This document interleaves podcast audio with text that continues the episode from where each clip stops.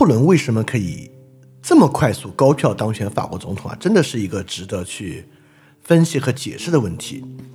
我们其实会发现啊，你说这个六月份镇压完了，镇压完了之后，难道所有工人阶级和这些小口小手工业者阶级就认命了吗？不可能呀！所以当时法国其实处在高度内部分裂的情况之下啊，基本上法国已经彻底分裂成了温和派与激进派的两派。温和派呢，就是认为第二共和国体制还能够延续下去的那些人；激进派呢，就是认为虽然六月结束了，但第二共和国这种体制是不可能延续的那些人。有各式各样的激进派，激进的共和派、激进的民主派、激进的保皇党、激进的左翼，当时非常非常多。中间核心的就是卡芬雅克跟托克维尔他们。呃，托克尔并不是一个领袖啊，托克维尔只是个亲历者。就是以卡芬雅克和托克维为代表的这些温和共和派作为另外一边，所以当时啊，法国其实是高度撕裂和割裂的。但最后拿破仑得了百分之七十四的票，如果没记错的话啊，这个他居然成为了这么撕裂社会之下的绝对公约数，这是一个值得去思考和分析的问题。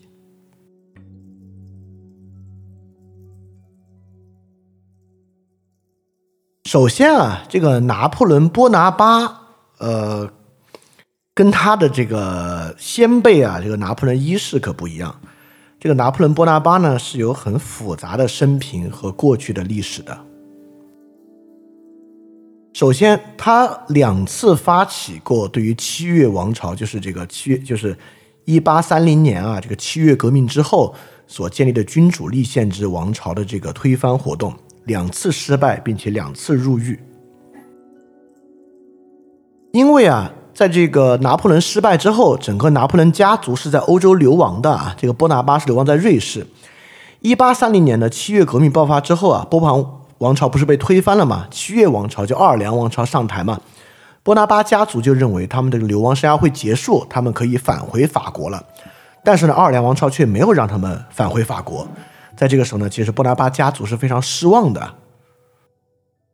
之后呢，拿破仑他们家族啊，就是一直在。在辗转欧洲，他还参与了这个烧意大利烧炭党人的活动啊，因为烧炭党活动在奥地利打击下失败了，拿破仑波拿巴的哥哥也在这个战争中病死，所以拿破仑波拿巴呢也算是在欧洲各地啊见识到了这些活动。所以说，我们怎么看拿破仑波拿巴这个人的性格呢？我们真的可以把他看作当时在欧洲像马志尼这样的职业革命家，我们就这么说吧。就拿破仑波拿巴是在欧洲各国都参与过当地的，双方都参与过。他在意大利参与过共和派发起起义，他在英国参与过参加过英国的宪兵队镇压起义。他本人呢也写了大量的作品，包括有什么拿破仑思想呀、糖类问题研究啊。他在被囚的时候写这个消除贫困啊，然后。军事方面写过这个炮兵手册呀，他在流亡瑞士瑞士期间，对于中就对于欧洲中部的政治写过对瑞士政治和军事的思考啊，等等等等啊，著作等身。拿破仑当时的主要想法呢，就是他批判自由市场经济，提议激进的政府对于社会和经济的干预，以激进消除贫困的现象。他对他自己的定位，他就觉得他自己是 socialist。他觉得他自己是一个社会主义者。他在拿破仑思想中就写过啊，就政府必须为社会的利益服务，用必要的方式为文明的进步开辟顺畅、便捷的道路。所以我的总结呢，就是一个专注于人民权利的路易十四，他是走这个人民主权加专制主义的这个路线。所以这个路线呢，就是波拿巴主义。波拿巴主义当然有大量的福利啊政策在其中。这个之前我们有一期 Flip Read 专门讲过什么是波拿巴主义啊，所以你可别觉得这个拿破仑波拿巴是个小丑啊。虽然在这个很多著作中，尤其波拿巴在物乐中，好像把他描述特别可笑，他实际上没那么可笑啊。他是他身上有当时的这个时代精神，他既是十九世纪欧洲典型的这个职业革命家的形象，本身呢也是当时像马志尼这样的革命理论者的这么一个形象。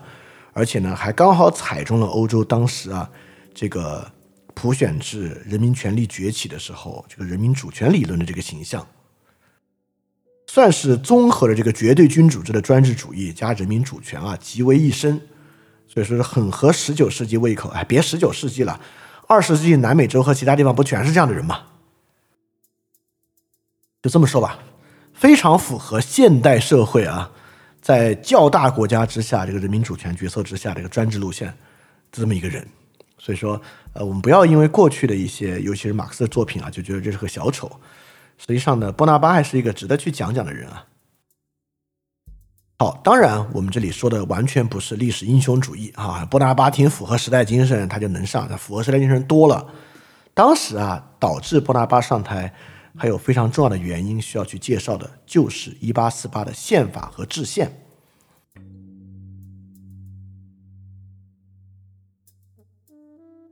四月份这个制宪议会选举之后呢，又从制宪议会中选了十八个人来修订这部宪法，托克维尔就在这十八个人之中。所以这十八个人呢，就有点像这个美国啊这个制宪会议一样，成为了法国制宪会议的这些法国国父们。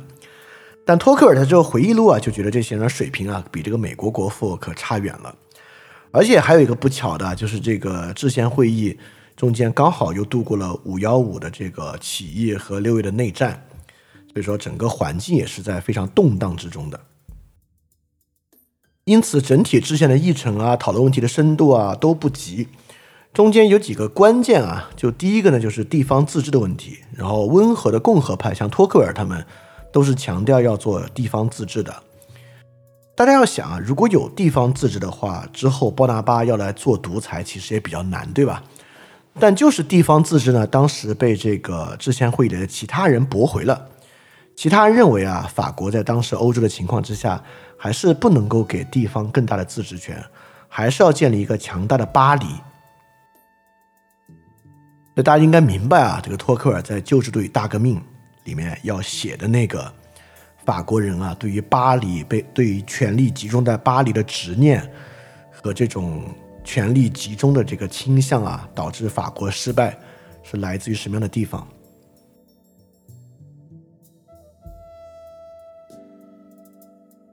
对地方自治呢，是托克尔当时呃想推的一个主张啊，但是没有能够完成。第二个呢，就是他们在一院制和两院制的讨论之中有了很大的争议。托克尔呢，希望仿效美国的这个制度啊，推行这个两院制，用两院制呢来限制立法权。但当时更多人呢认为一院制比较好，因为法国呢也要推行这个总统制啊，就会有一个强大的行政权力。这些推行一院制的人就认为呢，如果还是两院制彼此之间还要竞争的话，那其实这个就没有办法去制衡这个行政权总统，对吧？为了更好的制制衡总统的行政权呢，法国要建立一院制的体制。但是托克维尔的想法非常不一样。托克维尔认为啊，只有在两院制的情况之下，这个行政权的总统才会要涉入和牵涉到在两院之间进行调停和协调，他必须牵涉进这个事务之中，才能真正由立法权对其进行制衡。如果是一院制的话，他就会选择直接对抗立法权，而不是参与到立法权的协调之中。啊，我觉得托克尔没有白去美国啊，这个呢其实说的是很正确的。啊，但不管怎么说啊，当时两院制在法国人心目之中，那就是这个贵族院跟平民院嘛，是英国那样的，他们没有像美国这种参议院和众议院体制啊，所以这个呢，托克维尔再次折戟啊，最后呢，这个宪法还是以院制的体制。第三，就这个总统的选举方式，当时有三个提法。第一个提法呢，就是普选，因为制制宪会议都普选了，这个总统当然普选最合理。第二个呢，是有一些比较保守派认为啊，总统应该议会选，就是这个议会来选总统。第三种呢，是托克尔的一个折中方式，又是托克尔从美国学的。托克尔也认为呢，直选有点可能很容易民众受到激情的影响啊，所以托克尔认为最好是民众来选一个选举会议，由选举会议来选。就选的不是议会哦，选的是总统选举会议，由选举会议来选，有点像美国的选举人团的制度。但是呢，当时在讨论总统选举制的时候啊，第一啊，托克尔自己也承认啊，就是全民普选应该是比较合理的方式，而且啊，这个制宪会议已经全民普选了，这个时候说总统不去做全民普选，难度其实是很大的。第二，当时爆发这个六月的内战，在内战之后呢，实际上用全民普选的方式，第一，去平和社会的巨大矛盾；第二，用全民普选的方式选出一个更强的行政权，也成为了大家的一个期待。所以这个时候呢，托克尔再次妥协。所以总统选举的方式之上呢，也是一个用了全民普选。但是这个全民普选制呢，就为之后啊这个拿破仑波拿巴的上台呢打下了基础。因为如果是议会选的话，这个拿破仑·波拿巴是绝对选不上的。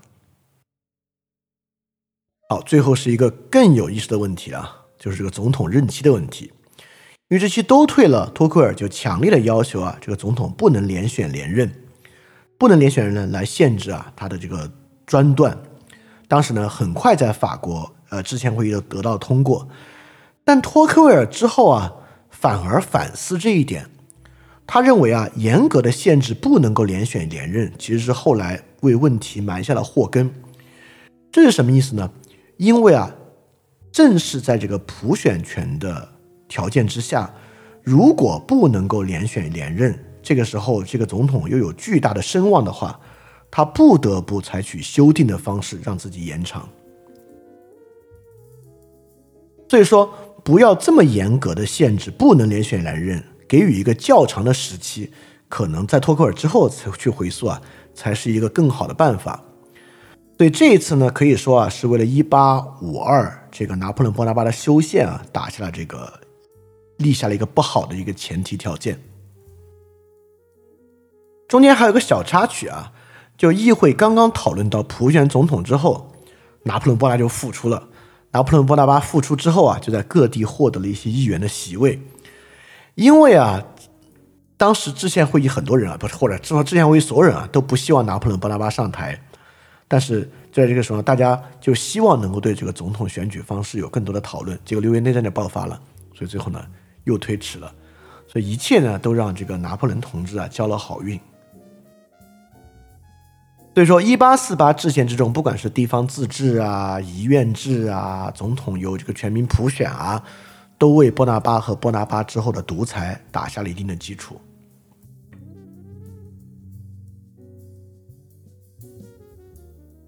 而且拿破仑交了一个天大的好运气。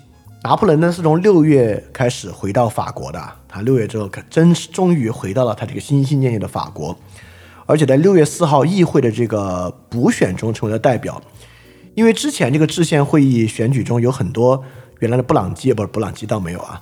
就是这个贝贝尔他们就不被就不是被五幺五的起义就被拿掉了嘛，所以议会今年的补选，补选中的拿破仑就补选成为了议员，补选成为之后呢，因为拿破仑不是自诩为 socialist 嘛，所以迅速获得了工人阶级的青睐啊，工人阶级就开始高呼拿破仑万岁，说我们终我们终于也要有我们时代的拿破仑了。所以当时要解散国民工坊的时候啊，就很多工人在塞纳河的对岸。向着这个制宪会议喊话，高喊“皇帝万岁”。皇帝说的就是拿破仑，所以说实际上从那个时候开始啊，大家都有就已经有很多人希望拿破仑能够称帝了。但在这个形势之下，拿破仑波拿巴似乎成为了六月马上要爆发的巨大内战的一个不稳定的人人物。所以拿破仑呢，在压力之下，于六月十六号辞职了。辞职啊！虽然他在压力之下辞职了，但这个成为了拿破仑·波拿巴交的最大的一个好运。就因为他在这里被迫辞职啊，所以他避免在所有问题之上站边表态。第一，在最后制宪会议去表决是不是要呃关闭国家工坊的时候，拿破仑既没有投赞成票，也没有投不赞成票。这是什么意思呢？你看啊。如果拿破仑当时在关闭国家工坊上投了赞成票，那就失去工人的支持；投不赞成票就失去农民的支持。他既就是当时他没有没有权利去选，就两边不得罪，而且最后呢也不参与镇压，也不反对镇压。他要参与卡芬雅克他们的镇压呢，得罪工人；不参与镇压呢，得罪全法国人，对吧？所以拿破仑啊，在六月这个内战期间，刚好在之前因为这个压力辞职，走入一个空窗期啊，恰恰帮助他没有参与到六月份这个最大的冲突之中。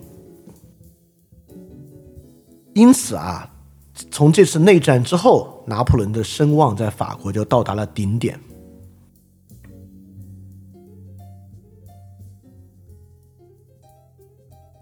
他就既代表了他的这个祖父那样的秩序，也代表了他们家族的财富，也有他自己长期营造这个穷人之友的形象。当时在一个文章之中啊，就说只有路易拿破仑才能把法国从财政危机中拯救出来。他家财万贯，能给政府捐好几百万，再也不会有四十五升丁税。这个四十五升丁税就是那个加税的部分啊，农民们两年都不用交任何税收了。为了得到这些好处，保证农业、工业和商业都能顺利运行，我们需要任命路易·拿破仑先当议会代表，再当共和国总统，最后当皇帝。所以你看，他的称帝之路早就铺就了。所以拿破仑最后的称帝公投能够通过，实际上啊，不不仅在五二年能通过，在四八年要投的话也能通过。拿破仑选举的时候啊，就街上支持拿破仑的这个。就是各种横幅啊，写的都是路易拿破仑波拿巴皇帝，所以说让他称帝的呼声啊，四八年都有了。所以总结来说，拿破仑是什么呢？拿破仑就是一切共和国式的方案，就是权力制衡啊、机制啊、制度方案，都宣告失败情况之下，所有人脑子里的那个答案，就是如果一切秩序制度都。无法依靠的话，很多人想到的最终答案就是既能够塑造秩序，又有钱，又有关怀的拿破仑。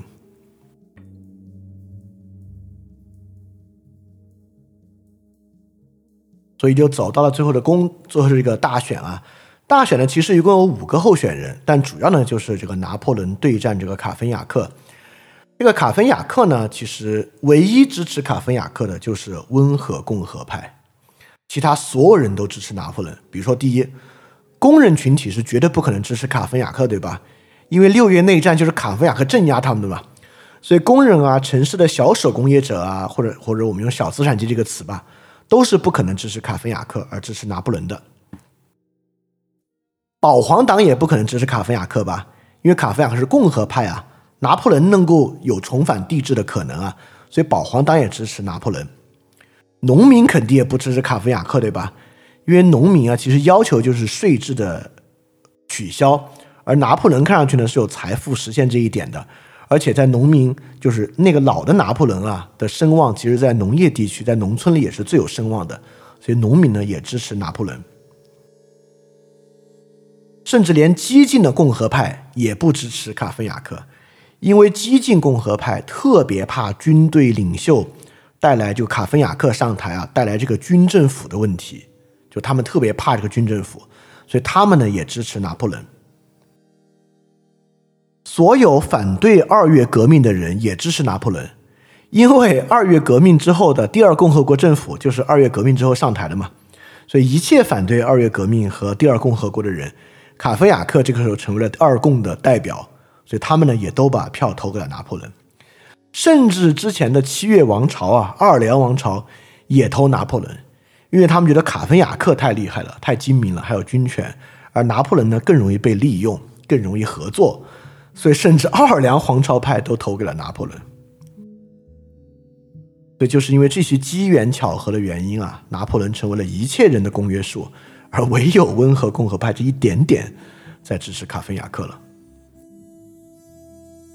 之前啊，温和共和派还祭出了最后的方法，就提出了一个修正案，禁止来自过去统治家族的人参与总统选举。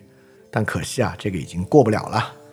所以拿破仑呢上台，拿破仑上台之后呢，立即任命了一大堆保皇党来当内阁，不管是旧的王朝啊，还是奥尔良王朝啊，来当他这个保皇党内阁。所以他要做什么事情呢，就昭然若揭了。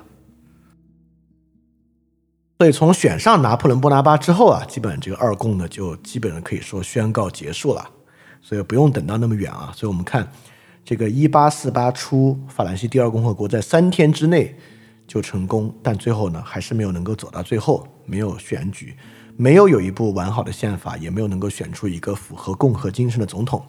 啊，原因呢，就是我们刚才讲的原因，当然很复杂，这不是一两句话能说明白的。哎，但是呢，这里面呢，有产生了很多解释的需要和很多的历史解释。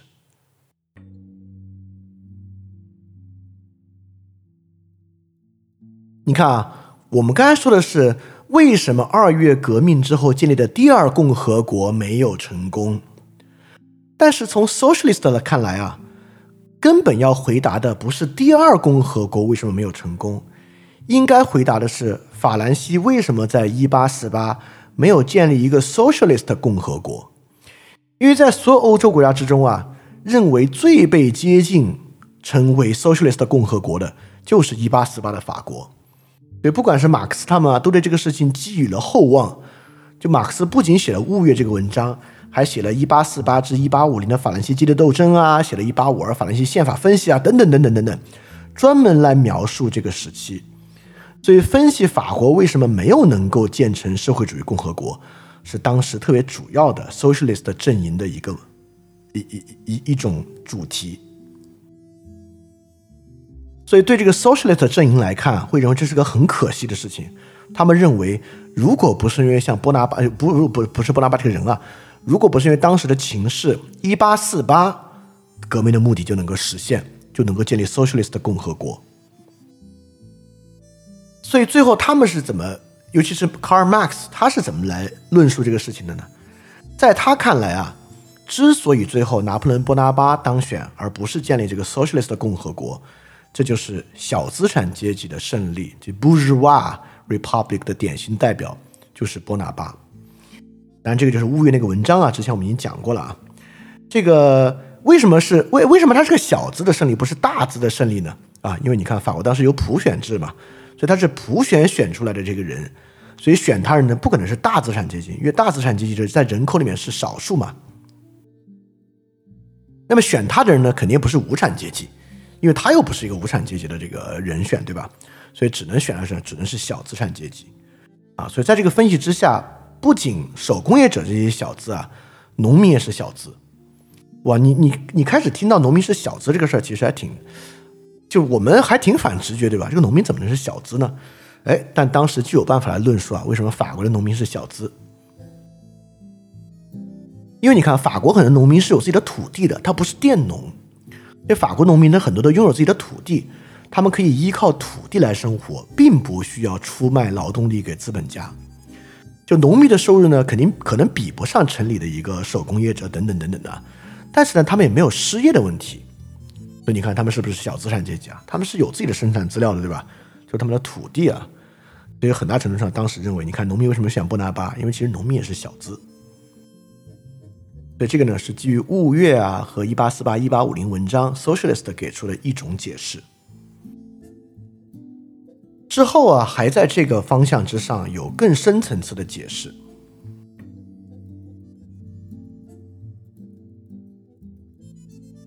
就是列斐福尔这些法国的这个左翼学者啊，他们发展马克思的这个观点，认为拿破仑波拿巴式的政权啊不仅是一种资产阶级政权，而且他们代表了。资产阶级政权的最后一个阶段，就资产阶级政权最开始当然是大资产阶级政权了，它的最后阶段就是小资产阶级政权，而小资产阶级政权必定会导致巨量的内部矛盾而走向威权主义统治，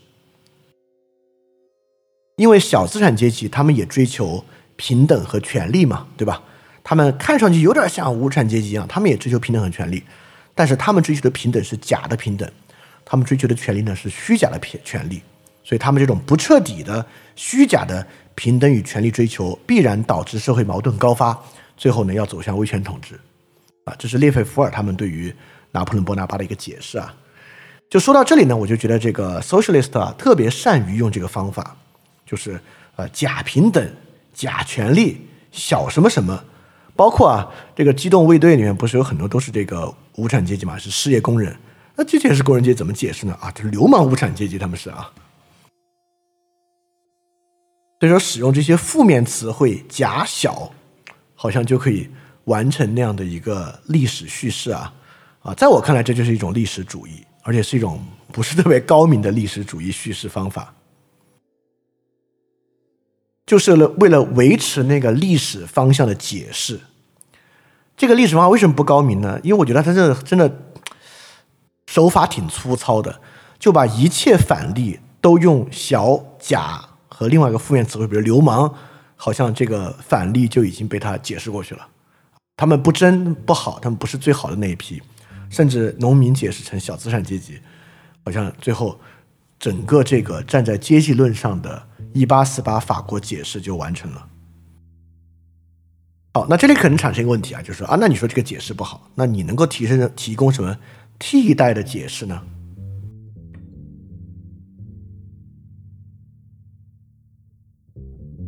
那我就要说，这种替代解释呢，不会认为历史有一个单一方向，或者历史有一个单一的动力因，所以替代解释就不像那种解释有一个原因就能够来解释一切。在这个替代解释之中呢，历史是没有一个既定方向要去的，因此拿破仑为什么可以最后上台，法兰西一八四八为什么最后走向帝制，是有很多原因来构成的。就第一，就为什么法国当时凸显出了这个工人阶级的问题啊，比其他国家工人阶级更凸显，就是因为我们上次讲的其他国家面对的别的问题，在法国没有。第一，法国没有德意志和意大利的统一问题。法国没有匈牙利人和波兰人的建国问题，法国也没有像奥地利复杂的民族成分的问题。法国在这三个问题上都比较单纯。法国已经有了完整的边界，边界是比较清晰的。境内的民族问题相对比较单一，而且呢不需要再做独立运动。所以在这个情况之下，一八四八更多呈现为内部的这个经济问题才站在最凸显的位置之上。所以说工人阶级问题、工人问题这么凸显，以至于让 socialist 认为。这是欧洲可以建议建立第一个 socialist 共和国的地方，实际上是这个原因，这并不是一个历史本质原因。第二就是二共的失败呢有偶然性，而且我们也知道啊，一八四八那个时候建立一个共和国，啊，绝对是 super hard 模式，就是一切都在最糟糕的时候做 liberalism 的的的这个东西啊是很困难的。我们知道这个 liberalism 这个方式啊，真的是要用漫长的时间慢慢去养成的这个习惯。所以在这么短的时间经历起义内战，还能够建立 liberalism，基本上是不太可能啊。所以，当二共的失败呢，既具有偶然性，也是一个 hard 模式。什么叫偶然性呢？也就当时在制宪的时候，如果有各地自治啊，很可能最后称帝都不会成功。甚至总统选举方式改变，如果不是直选制，是这个呃，就是托克维尔提出的选举，就是民众选选举人团，选举人团再来选，很可能最后呢选上去就不是拿破仑波拿巴。所以这不是一个必然的事情啊。当然，绝对不因为这个，呃，是多种原因。最后的回答就是很散乱的。最后我们对对于历史的解释就是东一下西一下，好像碎一个石头碎成二十块在地上，每一块碎片拿起来看一看。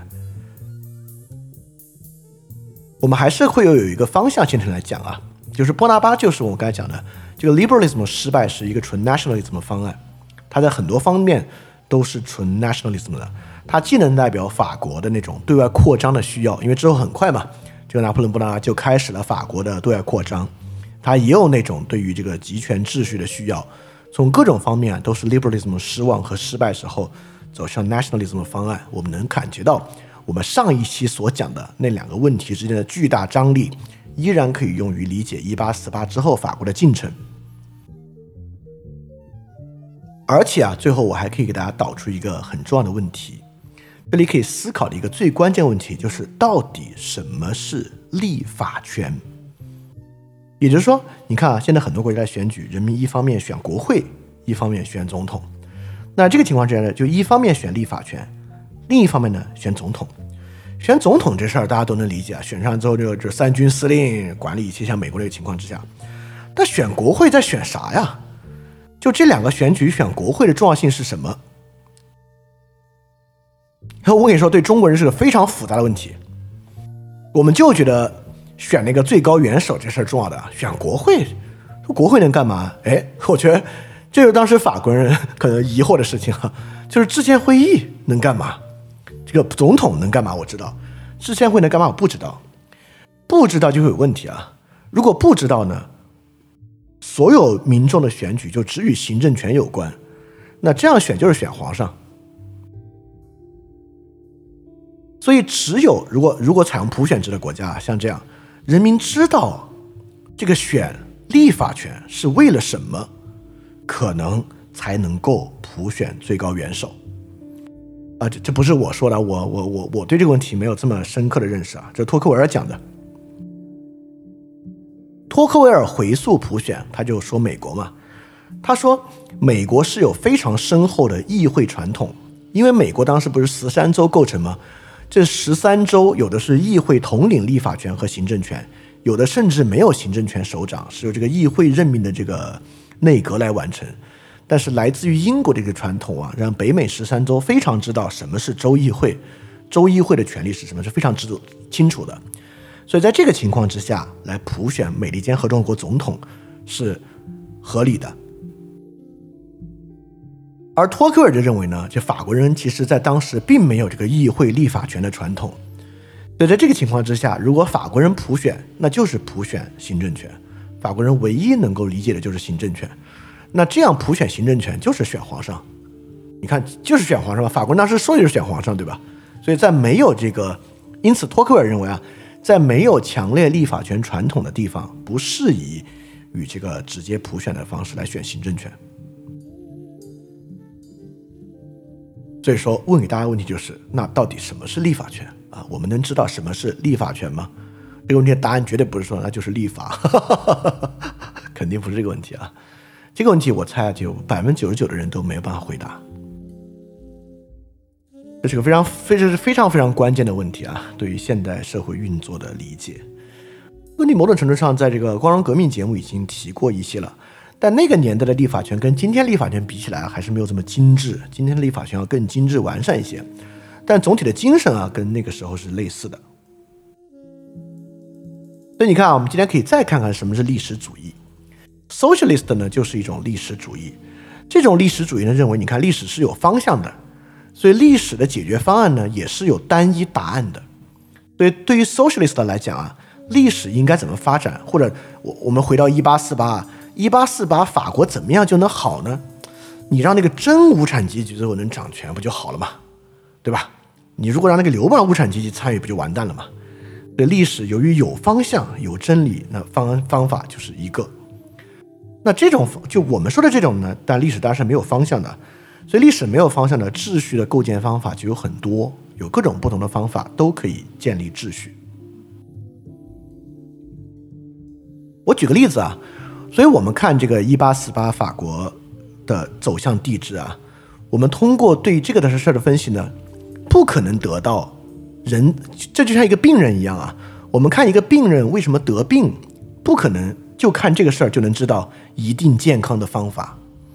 就像我们对任何病人的诊断都不可能一看这个病人，哦哦，既然这个病人是这个病啊，哦，那只要这样就一定能健康，这是不可能的。但是呢？也不是说我们就得不到任何的启示，我们总能得到什么是不健康的，以及如何可能能更健康的一些观念。它无法让我们突然就跳到一个完美真理和一个唯一的方向啊，但总的来说，所有这些过程都能够给我们很好的启发啊。我觉得这个呢，就是克服历史主义其中的一个比较重要的方面吧。好，今天我要讲的就是这些啊。希望从这期呢，我们能够能够让你，哎，我觉得最起码能够让你了解一八四八法国革命和法国怎么走向帝制的这事儿，我觉得也就是很大的功德一件了。好，来看看大家有什么问题要问啊？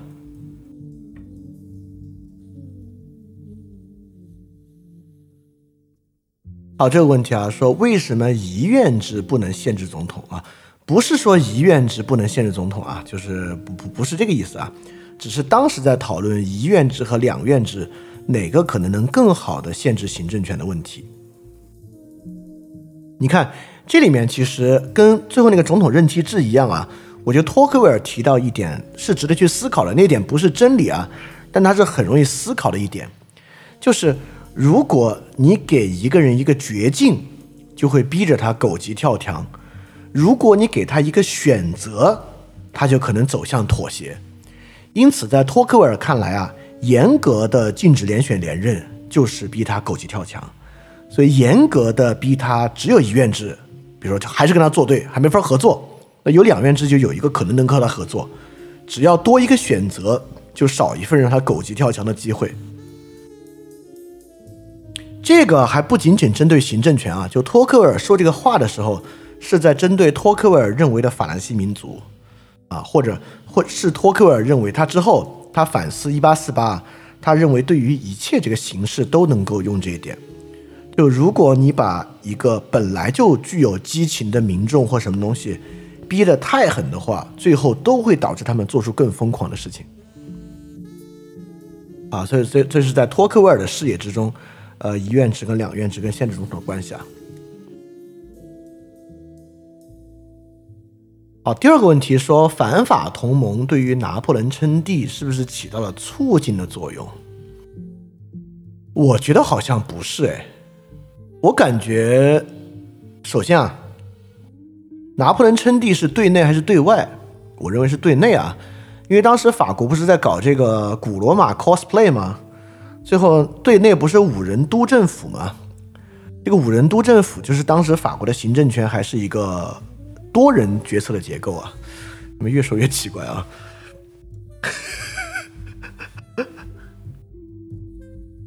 所以当时拿破仑主要称帝啊，还是为了废除督政府之后建立这个体制啊。所以我觉得可能不是反法同盟的原因吧。呃，这个问题啊，说这个法国 激进左翼是当今白左的起源吗？呃，这个问题乍乍一听挺没意思啊，但细细一想还真的蛮有意思的啊。呃，我觉得不是，不是原因是什么？首先，我们说今天这个白左白左啊，这是个蔑称的词，我们先不用这个蔑称的词汇啊，我们就说今天的这种主流的左翼。所以，法国这种激进左翼是今天主流左翼的起源吗？还真不是。我们先说这个今天这个主流左翼怎么来的啊？首先，今天这个主流左翼是来自于左翼学术共同体，跟它有很大的关系。今天主流的左翼实际上是二战之后基于对于一战、二战的反思，它的核心意识包括反西方中心主义，就萨义德那一套，和反帝国主义，就是很多很多学者那一套，来构成的一个思想的底色。对，今天西方的左啊，就是二战之后欧洲、英美这些新的左翼学者，像乔姆斯基啊、福柯啊，包括我讲的萨义德啊，呃，包括霍布斯鲍姆啊等等这些人共同构成的这个思想底色。我刚才讲啊，这个思想底色呢，多元主义、反西方中心主义、反帝国主义、批判资本主义，这些呢是今天这个左翼的起源。那法国当时的这个激进左翼是什么呢？啊，其实跟这个没关系啊。当时的激进左翼呢，来源于这个大革命时期的这个左翼，就是激进派嘛。所以当时的这个激进左翼，就是指非军，它的底色是共和制、欧洲联合，共同打倒这个反专制压迫。这是当时左翼的基本想法和基本思想路线，是来自于大革命时期的反君主立宪派。可以这么说吧，所以这两个，呃，有前后关系啊，但并不是一个起源。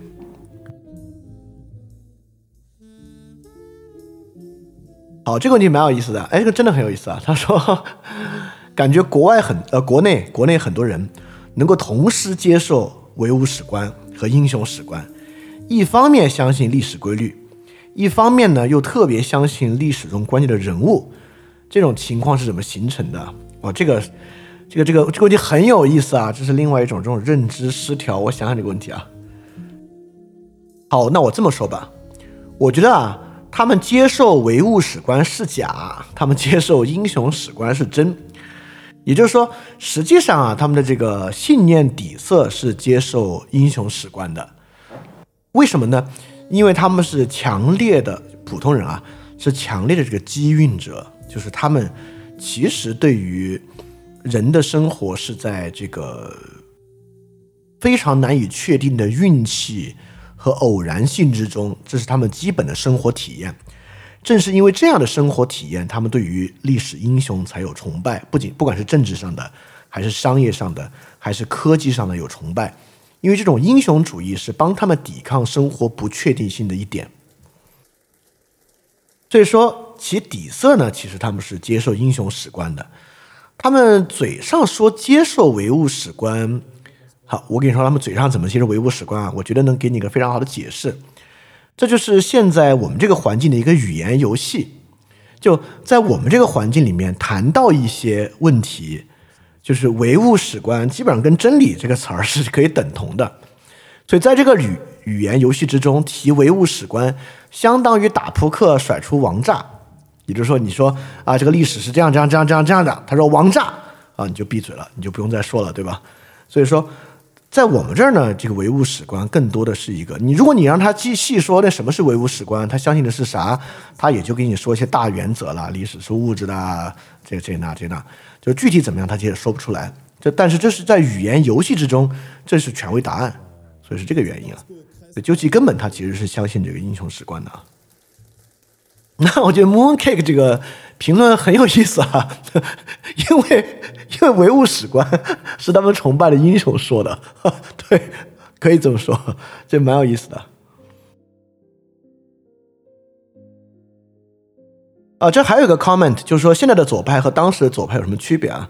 就现在左派是反 nationalist 的，对，当时的左派比较不容易反 nationalist。呃，有时候，呃不，哎，这点我哎，等一下，我感觉也不太是啊。就那会儿的左派也是有这个，比如说当时欧洲十九世纪左翼有强烈的这个国际主义精神啊，比如他们要去帮助法、帮助波兰去进共进行共和国革命啊，也是有的。呃，但 anyway，对对，他们当时可能会对 nationalist 的反思比今天会少很多，这倒是啊。嗯，OK。我觉得这些问题都很有意思啊！刚才尤其那个 有有很多都蛮有意思的。好，那我们今天就讲到这里啊。我们下一次，我们上次本来说我们下一次讲德意志统一运动啊，结果我觉得我们先把法国这个比较好讲的讲了，还是比较单纯一点，然后我们再去讲德意志统一运动。好，下一次我们真的讲德意志统一运动了啊！好，那我们今天这期节目就到这里结束，我们下期翻店二点节目再见。大家记得感谢相信，也感谢分享，也相信。在二零二三年啊，饭店在不断完善自己的服务体系，包括原来的电台节目《世界苦茶》的 Newly Digest 每天都有新的视频节目、基石计划以及各种各样的沟通平台啊。我一个人能够完成这么多的事情啊，其原因呢，就是因为我可以心无旁骛的创作，所以这与大家的支持是分不开的。非常感谢一直以来支持翻转电台啊，也就是支持我做这么多创作的同学们，也希望呢能够获得更多朋友继续的支持。欢迎大家在 Patreon 和爱发电支持泛转电台，来构建一个能够更好为大家服务的免费的服务体系。好，如果你希望啊通过爱发电和 Patreon 支持泛转电台呢，请去 Show Note 查看这个支持的地址。非常感谢大家，非常感谢你收听本节目。如果希望每周一加入微信群，跟我们一起学习，提出问题，看到每次分享的 Keynote，可以微信添加想借 Joy Share 想。借的拼音 x i n g j i e，Joy Share J O Y S H A R E，并说牛津通识读本，就可以被我们拉入群中，每周一起学习了。欢迎你来。